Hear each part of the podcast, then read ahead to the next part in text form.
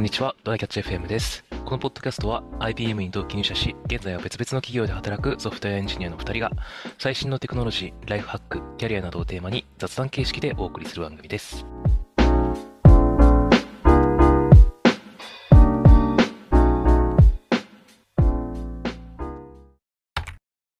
ょっと前に静岡にワーケーションしてたっていう話をしたと思うんだけど、はい。あの時にあの浜名湖のサイクリングをやったのね。それはあの休日なんだけど、おー、浜名湖。浜名湖って行ったことないな。どのあたりだ？浜名湖は静岡の西の方でね、うーん。浜松市の近く？おー、あー、そういうことか。浜松市の近くって言うと、あ、でかいね。結構そう、でかい。浜名湖、あれかな？あの、3番目か4番目ぐらいに大きい湖かもあ、しれない。に日本で。うん。なるほどね。確かにでかい。で、そう、何番目だ？まあいいや、なんかそのぐらいでかいんだが、あの、それ、あ、嘘ついた、10番目ぐらいだ。で、あの、あそうなのサイクリング、そう、サイクリングすると、一周多分70キロぐらいであ走れる結構あ。るね。はいはいはい、はい。で多分ね、なんか、僕はちょっと、あの、後で話すんだけど、道が、なんか、分かりづらくて、80キロぐらい走ったんだけど、はい。割とね、でも結構初心者向きって言うとあれだけど、あの、辛くない道をしてて、あの、うん湖も綺麗で走りやすくてね、結構おすすめなので、ちょっとそういう話をしようかなと思って。えー、なるほど。はい。で、あの、あと、レンタサイクルを借りて今回行ったんだけど、あの、うん。近くに、あの、クロスバイクとか、ロードバイクとかを貸してるところがあって、えっと、ほう。普通のアルミの、まあ、アルミって言ってパッとわかんないかもしれないけど、普通のロードバイク、あの、うん。そんなすごいお高すぎないロードバイクを1日4000円ぐらいでレンタルしてる店とかははいはいはい。あって、で、えっと、クロスだともう1000円ちょっと安いぐらいで借りれるんよね。で、あの、ちょっと、ちょっと店によってはね、多分整備が甘いかもしれない。僕はちょっとあ、そうなんだ。出発前に、これ、なんか、ブレーキ怪しくないですかみたいな話とかをして整備し直してもらったりしたんだけど。あの、で、ちょっとチェーンがきつ、あの、整備不良できつかったりとかはしたけど、まあ、その辺をちゃんと指摘できれば、とか、あの、ちゃんと確認してから走り出せば全然いいと思うし、あのうーん坂がね、あんまないんですよ。えからー、なるほど、ね。すごい楽。あのね、になんか2個ぐらいちょっときついくらいの坂があって、でもね、一瞬で終わる。あその、れいいね。そう、ちょっと坂走ったな、くらいで済むのが、はいはいはいえっと、2個。で、車道を走るときは、ちょっと、あの、まあ、は怖いぐらいの距離感のところは、ちょっとだけあるんだけど、ほとんどが、あの、なんか自転車道として独立してるところで走れるから、すごい安全っていうのうが、いいーんポイント。かな。で、ずっと湖沿いを走ってられるって感じ。なるほど、なるほど。ちなみに何時間くらいで一周できるんですか？えーっとね、あんまりなんか、あの、直線をガーッと走るって感じよりは、なんかくねくねくねくねと湖沿いをのんびり走るって感じなので、うんどんぐ。らいかな？多分4、5時間とかなのかな？なるほど、なるほど。あの、のんびり走って。だから、まあ、そんなに初心者、じその、まあ、コスタとか結構自転車乗ってるけどさ、うん。まあ、俺みたいな、まあ、ほぼ、もう、なん、なんて言うんだろう。普通のロードバイクとかほぼ乗ったことありませんみたいな人たちでも、まあ、4、5時間くらいなイメージ？うんで、全然いけると思うよ。だって、80キロだとして、うんなんかママチャリよりちょっと早く焦げたらさ、あの、4時間ぐらいでつけるから、あの、お昼休憩とか、いろいろ挟んだりサービス、なんか浜名湖のサービスエリアとか、ちょっと有名なとこだったりするから、そこ行ってみたりとかしながなるらほどね。走れる感じ。あとね、浜名湖はうなぎが有名なので、あの、近隣のうなぎ屋さんでちょっとうな重とか食ったりね。なんか Google マップ見ると、うなぎパイファクトリーみたいなのあるわ。ああ、そう、それも行きたかったんだけどね、それは行けなくて。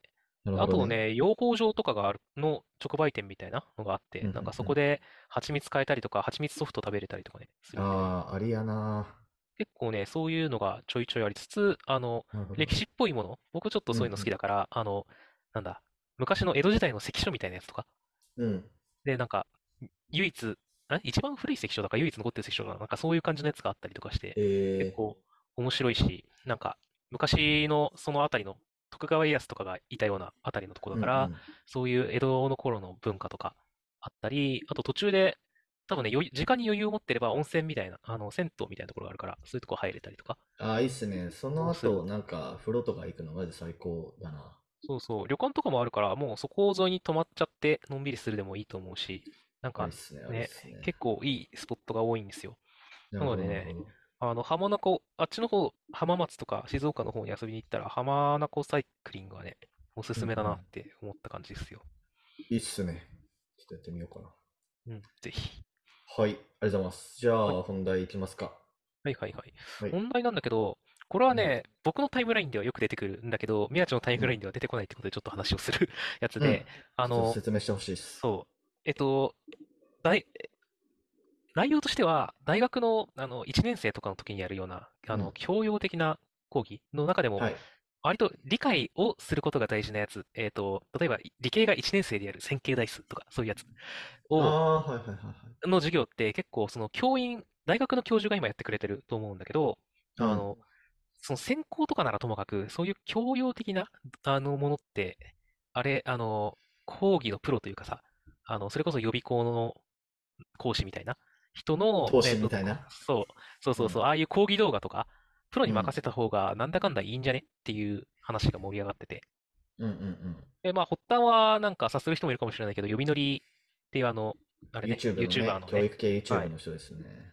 の人で、まあ別にその人が今すぐ置き換えるぞみたいな主張してるわけじゃなくて、理念とうん。してね、そういう、あの、まあ、えっと、大学の、えっと、まあ、授業よりも、を置き換えれるようなくらいのクオリティのものを出していこうと。だから最終的に別にそれが、あの、置き換わってもいいよね、みたいな感じでやってるよ、みたいな感じのことを言ってて、それがちょっと。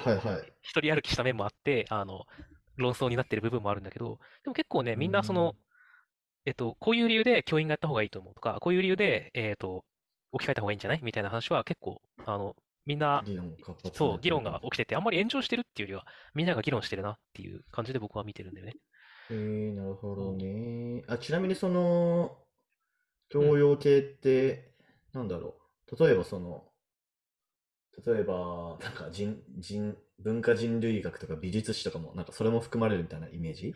それはね、あの、あん、その場では出てなかった話だけど、あんまりうん。含ま、含んでると思ってる人はいないんじゃないかなと見てる限りは思うし、僕も思ってない。あ、そうなんだ。その学部の、その基礎的な内容ってこと？なんて言ったらいいのかな？あの、割と多くの、えっと、そその人の専攻ではなくて、かつはい。でも専攻では使う、道具として使うような、理解うしといて後で。使うようなタタイプのものは、えっと、理解させるプロにやってもらったらいいんじゃないって話だと思うんだよね、あれって。なるほど。じゃあなんかもう俗に言う教養っていう感じとはちょっと違うまあそうだね、専攻に。入るまでの準備的なもの。だかはいら、はいはいはい。えっと、まあ電気情報、あ僕は情報工学系だったから、あの、うんうん。そういうところで言ったら、えっと、専攻だと電気情報数学みたいなものって結構数学をやるんだけど、はい。それの準備段階としての線形代数とか、えっと、はいはい。微分積、あの、なんか微分積分とかもあったんだよね、大学の。ああ、そういうことね。はいはいそはいはう。それは別にその、えっと、一応教養課程の単位として用意されてたものだい。なし、るほど。あの、まあ、これだったら別に、あの、その講義のプロに道具として理、あの、使えるように、あの、理解促進させてもらって、じゃあ専門になったら、あの、教員からいろんな話を交えながら聞いた。らいいんじゃねって僕は思うっていうぐらい。の温度感なんだよな。経済学部で言うと統計学みたいなもんかな。そうだね。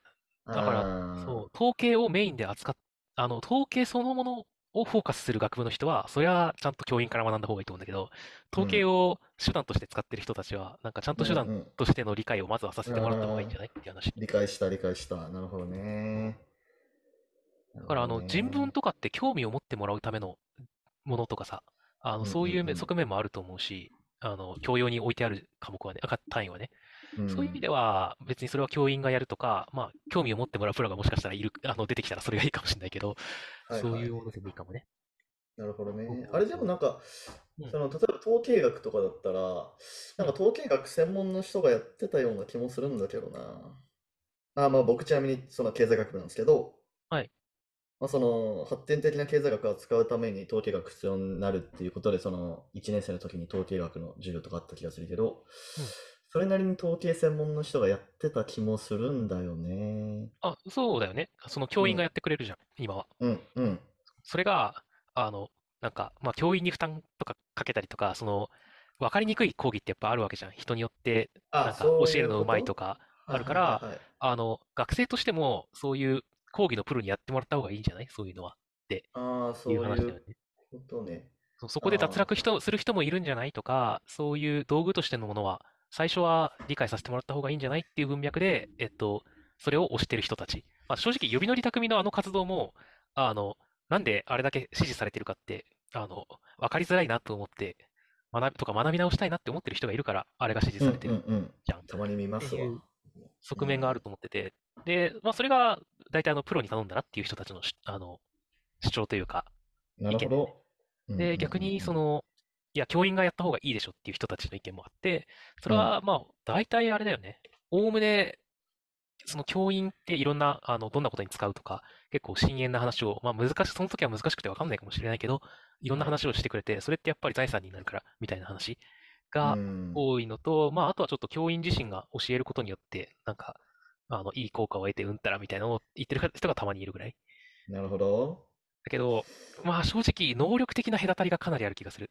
あの、うんうんうんうんめちゃめちゃ優秀な人とか、専攻、あの、数学専攻みたいな人とかは、いや、そんなん教員が教えた方がいいに決まってるだろって言ってる人が多くて、あのはいはいはいはい、なんか、いわゆる普通っぽい人は、いや、最初はこう、最初のそういうのだけは講義のプロでいいんじゃないって言ってるように僕には見えてる。かなうんうんうんあの、当然それぞれ逆の人もいるけどね、傾向としてそんな感じがするし、結構、あの、頑張って熱心に教えてる大学の教授、教授さんとかは、あの、教員が教えるべきって言ってる感じがツイッター上ではある。うん。なるほど。けど、まあでもそれってある程度やっぱり理解できる人はそうだろうね、そう思うだろうねっていう話が一つと、あの、あなたはそれだけ素晴らしい授業をしてるかもしれないけど、そうじゃない人とか、教員とか、それをしたくない教員とか、それで理解できなくて苦労する学生がいるんだよねっていう話が、やっぱり大きいんじゃないかな。まあ、どっちかっていうと、そうだね。俺も、なんか、その、入門の部分は、うん、なんか、よりこう、なんて言うんだろう、キャッチーにした方がいいというか、そうね。うん、だからとっつきやすくしてあげた方がいいんじゃないかなっていう気はしますね。うん。だから結構選別っていうか、あの、どの科目をそれにするのかみたいなのは結構難しいと思うんだけど、だからうんそれこそ本当に、あの、実りのある、教員だからこその実りのあるものをやれるんだったら、あの、併用すればいいと思うんだよね。まあある程度理理解してから、それを受けた方が絶対いいじゃん、どっちにしろっていうのがまずあると思うから、そういうのがいいんじゃねえかなと僕は思ってるっていう感じうん。うんうんけど、うん結構それぞれの意見がね、あの、いろいろ出てて、まあ、今後も、なんか、そういう話は発展していくんじゃないかなっていう感じがしてる。いや、まあ教え方大事だと思うね。やっぱりなんかやっぱりその高校の時とか振り返っても、うん。なんか僕はどっちかっていうとそのなんだろう、科学がめっ数学とか結構好きだったけど、科学がもうマジでできなさすぎて、うん先生がおじいちゃんで、ああるよねのーそうそうそうっていうのがあって、理系の道を諦めたんですけど、うんうん。っていうのをちょっと、まあ大人になって振り返った時に、なんかちょっと、あーあれ、あの時ちゃんと、なんか理系の道に進んでたらまたいろいろ違っただろうなとも思ったりするから、うんうん。そうだよね。だから、そう、こう、どっちかだよな。なんか、その、本当に一握りって言ったら、まあ、あれかもしれないけど、の、すごい人のだけを残すのかどうかみたいなところにもなってくるんだよな。ある程度、多くの人を救うための施策だと思うから、これって。うんうんうんだから、そ、底上げっていうと言い方悪いかもしれないけど、底上げをするっていう意味では、この施策は結構いいんじゃないかなと思っている。そうだね。うん、なんか多くの人が救われそうな気はするけどね。きっと僕も救われた側だと思うし、それがあったうんうんら。うんうん。っ っていう感じかなと思ってるんだよね。なるほど、なまあるほど。ちょっとね、他にもこれやったら、なんか最近の大学事情を考えたら、ただのコストダウンで教員がカットされるだけなのではっていう危惧があったりとか、いろんな議論はあるんだけど、まあね、こういう議論もちょっと盛り上がってる界隈があるので、皆さんも興味があったらいいね。はい、はい。覗いてみたらいいかなと思います。はい。わかりました。ありがとうございます。はい。では、こんな感じで、えー週2回のペースで配信しているので、Apple Podcast もしくは Spotify でお聞きの方は、ぜひフォローお願いします。今回も聞いていただきありがとうございました。はい。ありがとうございました。